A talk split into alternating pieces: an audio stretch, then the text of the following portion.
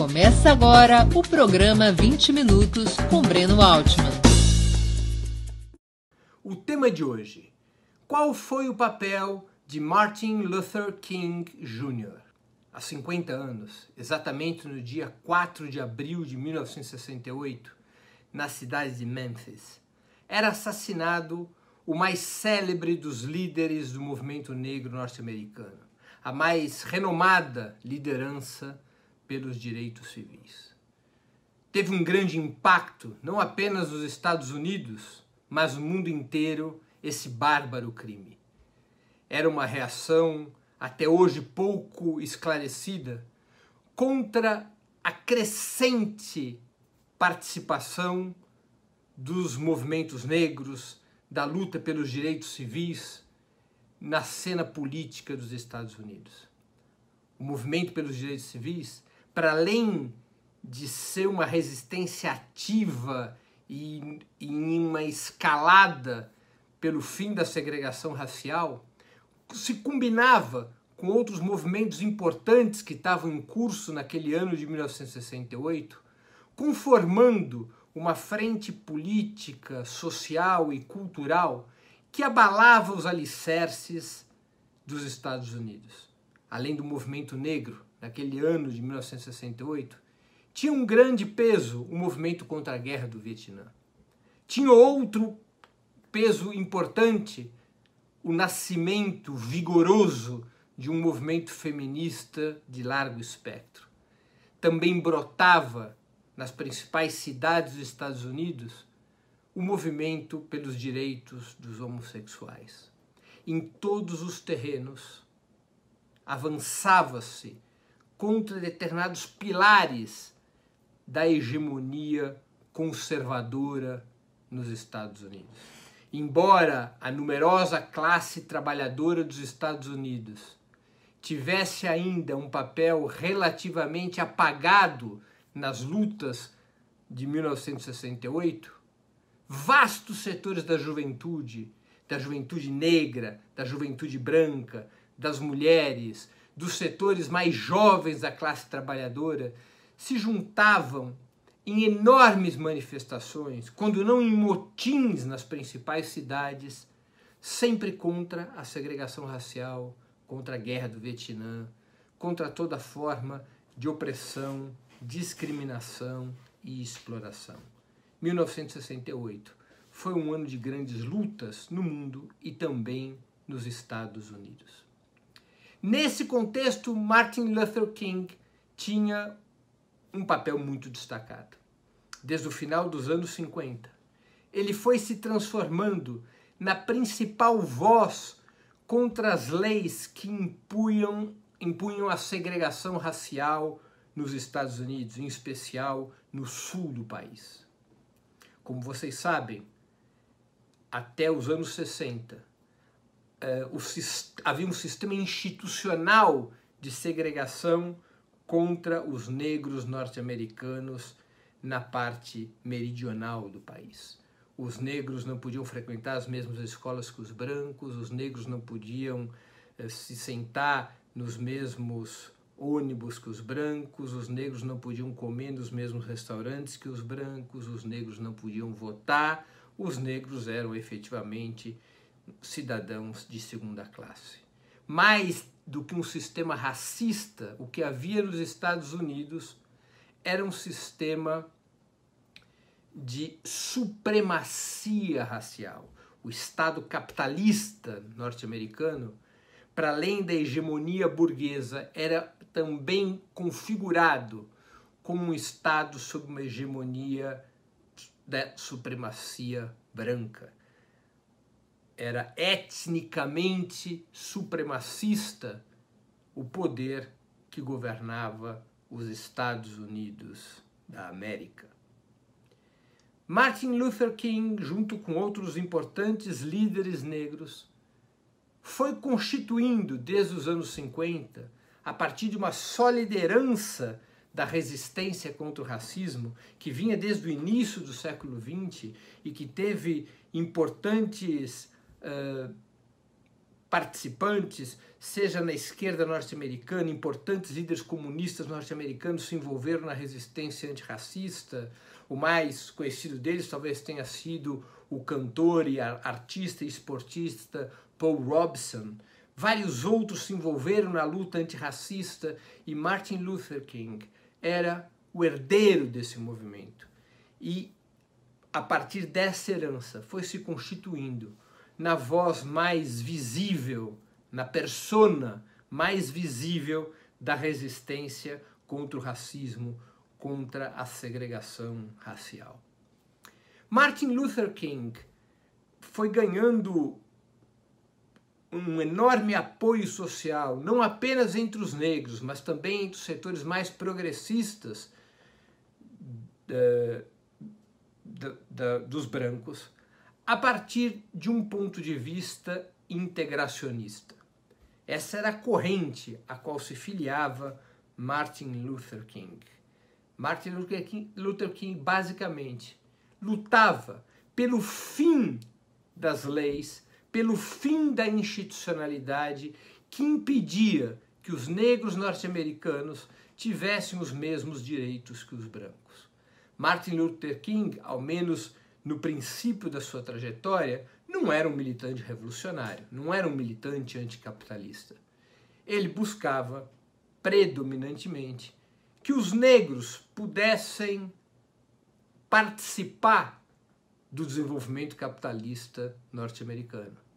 Até então, os negros eram, repito, não apenas cidadãos de segunda classe, mas também uma reserva industrial, uma reserva de força de trabalho manual, braçal, de baixíssima remuneração, saídos da escravidão do século XX, ingressando no século XIX, ingressando no século XX com parcos direitos, sem proteção trabalhista, sem proteção cidadã, sem proteção institucional e basicamente no sul do país constituíam uma mão de obra extremamente precarizada. E nessas condições, os negros tinham uma participação muito limitada no mercado interno, no direito ao consumo, no direito aos avanços econômicos, sociais, culturais que os Estados Unidos vinham obtendo, especialmente depois da Segunda Guerra Mundial. Esse era o ponto de vista de Martin Luther King, um ponto de vista integracionista. Essa sua posição não era unânime no movimento negro. Haviam outros pontos de vista. Outra célebre liderança, também assassinada, foi Malcolm X Malcolm X tinha um ponto de vista diferente de Martin Luther King. E ponto, um, não apenas, um ponto de vista não apenas diferente, mas conflitante com o de Martin Luther King. O ponto de vista de Malcolm X não era integracionista. O ponto de vista de Malcolm X era pan-africanista. Era o ponto de vista da libertação nacional dos negros norte-americanos, que os negros norte-americanos tinham o direito de constituir dentro do próprio território norte-americano uma república sob seu controle e hegemonia, nos estados ao sul dos Estados Unidos, onde antes havia predominado a escravidão. Malcolm X partia do princípio que essa era a reparação obrigatória a ao fato dos negros norte-americanos terem sido de maneira forçada trazidos da África e escravizados. Eles tinham direito à sua própria nação, uma nação incrustada dentro do território norte-americano, segundo ideias que muitas vezes Malcolm X desenvolveu. Malcolm X ele uh, defendia esse ponto de vista a partir também de um legado presente na luta histórica dos negros americanos. Importantes lideranças negras ao longo do século XX defenderam até mesmo o direito ao retorno dos negros norte-americanos, ou seja, o direito que os negros americanos tinham de retornar à África, à sua nação original e serem indenizados, reparados por, pelo processo de imigração forçada e de escravidão nos Estados Unidos. Malcolm X, portanto, não era um integracionista, ao contrário de Martin Luther King. Esses dois pontos de vista eram os principais polos do movimento pelos direitos civis e do, do movimento negro nos Estados Unidos. Ao redor dessas duas importantes lideranças, dessas duas importantes personalidades, se organizaram os espaços políticos daquela jornada formidável contra o racismo. Malcolm X teve uma importância decisiva na construção da mais relevante das organizações antirracistas, que foram os Panteras Negras. As Panteras Negras surgem como uma organização disposta a fazer dos negros uma força política e social capaz de derrubar a supremacia racial e de impor não apenas a integração, mas fundamentalmente de fazê-lo pelo método da revolução. Os Panteras Negras associavam claramente o fim do racismo à existência de uma revolução anticapitalista nos Estados Unidos. Associavam, portanto, a ideia da libertação nacional dos negros à lógica da libertação do conjunto da classe trabalhadora com o fim do capitalismo e o estabelecimento de um Estado anticapitalista multiétnico. Os Panteras Negras, embora não perfilassem, não adotassem as mesmas ideias de Malcolm X, herdavam desse, desse líder a crítica ao integracionismo criticavam Martin Luther King por conceber a luta contra o racismo dentro de um contexto capitalista, sem romper com o capitalismo. Os Panteras Negras emergem, portanto, como uma organização revolucionária que traduziriam a lógica estabelecida por Malcolm X da libertação nacional dos negros em uma lógica de libertação social, de que os negros, para serem libertos, deveriam derrubar o capitalismo. Também os Panteras Negras tinham importantes divisões. Havia setores dentro dos Panteras Negras mais próximos da concepção de Malcolm X, da criação de uma república negra autônoma dentro do território norte-americano, enquanto havia outros setores que eram mais claramente socialistas, que abraçavam as ideias de Mao Tse-tung, que eram simpáticos à Revolução Cubana, que adotavam um discurso marxista mais enraizado e configuravam os Panteras Negras como uma organização do leito socialista, do leito do pensamento socialista. Mas, apesar dessas diferenças importantes, havia uma confluência sobre essa natureza revolucionária dos Panteras Negras e que reforçavam o vínculo entre os Panteras Negras e outras organizações revolucionárias do movimento negro com o pensamento de Malcolm X. Martin Luther King era, ao contrário de Malcolm X e dos Panteras Negras, um líder reformista, portanto. Ele propunha reformar o sistema capitalista norte-americano de tal sorte a eliminar a institucionalidade supremacista que existia nos Estados Unidos. E aos poucos sua luta foi obtendo importantes conquistas, com a aprovação das diversas leis de direitos civis nos anos 60 e com importantes decisões da Corte Suprema que foram desmontando pouco a pouco, ao menos, o aparato legal, as leis, as chamadas leis de Jim Crow, as leis da segregação racial nos Estados Unidos. Martin Luther King, porém, na medida em que avançava na liderança do movimento pelos direitos civis, vai alterando seu próprio pensamento. E ao alterar seu próprio pensamento, ao radicalizar seu discurso, ao se dar conta que sua posição original de que era possível eliminar o racismo sem romper com o capitalismo, ao, ao considerar que essa posição não era sustentada pelos fatos políticos e históricos que vivia, ao portanto, estabeleceu um ponto de vista mais próximo das organizações revolucionárias negras, ao estabelecer um ponto de vista mais próximo das posições eh, de libertação nacional e social dos negros inserida dentro de um contexto anticapitalista, Martin Luther King vai se transformando em um inimigo das classes dominantes norte-americanas.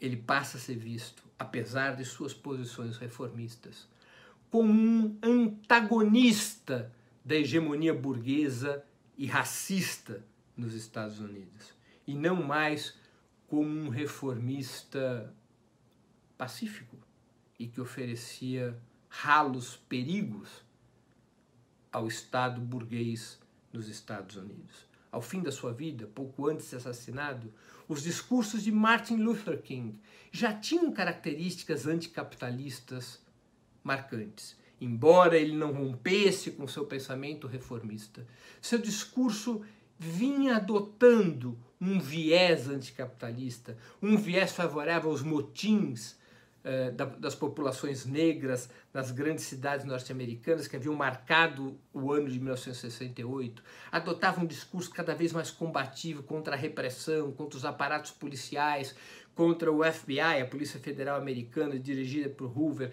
contra o Estado policial nos Estados Unidos. Martin Luther King ia se aproximando das organizações revolucionárias, ia se aproximando do pensamento de Malcolm X havia uma confluência entre essas duas lideranças. Neste contexto, as classes dominantes nos Estados Unidos, especialmente seu comando político, suas estruturas policiais e repressivas, ficam com a orelha em pé. Se o setor reformista e o setor revolucionário dos direitos civis se unissem, e mais do que se unissem, se eles se transformassem num polo capaz de agregar toda a esquerda norte-americana, o movimento contra a guerra, o movimento feminista, o movimento pelos direitos homossexuais, o movimento sindical mais combativo, a esquerda política organizada nos, em distintos partidos. Se o movimento negro pudesse exercer esse papel de liderança universal, e na medida em que Malcolm X, Martin Luther King estabelecessem uma unidade, isso talvez fosse possível um perigo real e imediato estaria estabelecido, eventualmente, para o capitalismo americano e para o Estado burguês nos Estados Unidos. Por isso, Martin Luther King vai se transformando num inimigo a ser abatido. Arquivos do FBI, investigados pelo próprio Congresso norte-americano nos anos 70, revelam que Martin Luther King estava sob vigilância permanente da polícia, que Martin Luther King era um objetivo a ser aniquilado pelas operações clandestinas da polícia norte-americana, que Martin Luther King tinha que ser desmoralizado segundo os planos policiais, tinha que ser desgastado, tinha que ser enfraquecido, porque sua tendência a uma posição mais radicalizada poderia transformar o movimento negro num punho de combate contra o capitalismo norte-americano e num polo de agregação do conjunto da esquerda anticapitalista dos Estados Unidos. Embora ainda seja, repito, pouco claro qual foi a mão que balançou o berço, como é que foi conspirada, como é que foi articulado o assassinato de Martin Luther King, o fato é que ele veio a calhar para os planos das forças dominantes e supremacistas dos Estados Unidos. Uma rebelião de grande porte ocorreu após aquele fatídico 4 de abril de 1968. Motins negros em muitas cidades vieram a ocorrer, se intensificaram as lutas políticas, culturais e sociais. Houve, ocorreram tentativas de unificação do conjunto dos movimentos numa lógica anticapitalista, antiimperialista, de solidariedade com os outros povos. Mas o fato é que, assassinado Martin Luther King, a esquerda norte-americana talvez tenha perdido uma enorme possibilidade de ampliação da sua influência e de constituição de um campo popular, socialista, revolucionário, amplo e protagonista na maior potência do mundo capitalista. Martin Luther King teve, portanto, um papel decisivo nos agitados anos 60. Foi uma figura de grande influência na resistência antirracista e na resistência antiimperialista, mesmo tendo posições reformistas. Seu papel foi de enorme destaque em levar a juventude, os negros, os setores mais combativos da classe trabalhadora, das mulheres, à luta contra a supremacia racial e contra as características do Estado policial que eram os Estados Unidos da América do Norte contra as forças populares. Martin Luther King foi um herói do seu tempo, concorde-se ou não com suas ideias. Foi um protagonista de uma das mais belas páginas da luta social do século XX, que foi a luta contra o racismo vigente até os dias de hoje. Concluo aqui o programa 20 Minutos História de hoje. Para assistir novamente esse programa e a outras edições dos programas 20 Minutos, se inscreva no canal do Opera Mundi no YouTube. Curta e compartilhe nossos vídeos, deixe seus comentários. O jornalismo de Opera Mundi é mantido com o seu apoio. Faça uma assinatura solidária em www.operamundi.com.br. Com um pequeno valor mensal, você nos ajuda no desenvolvimento de um jornalismo independente e de qualidade. Obrigado pela audiência e até a próxima.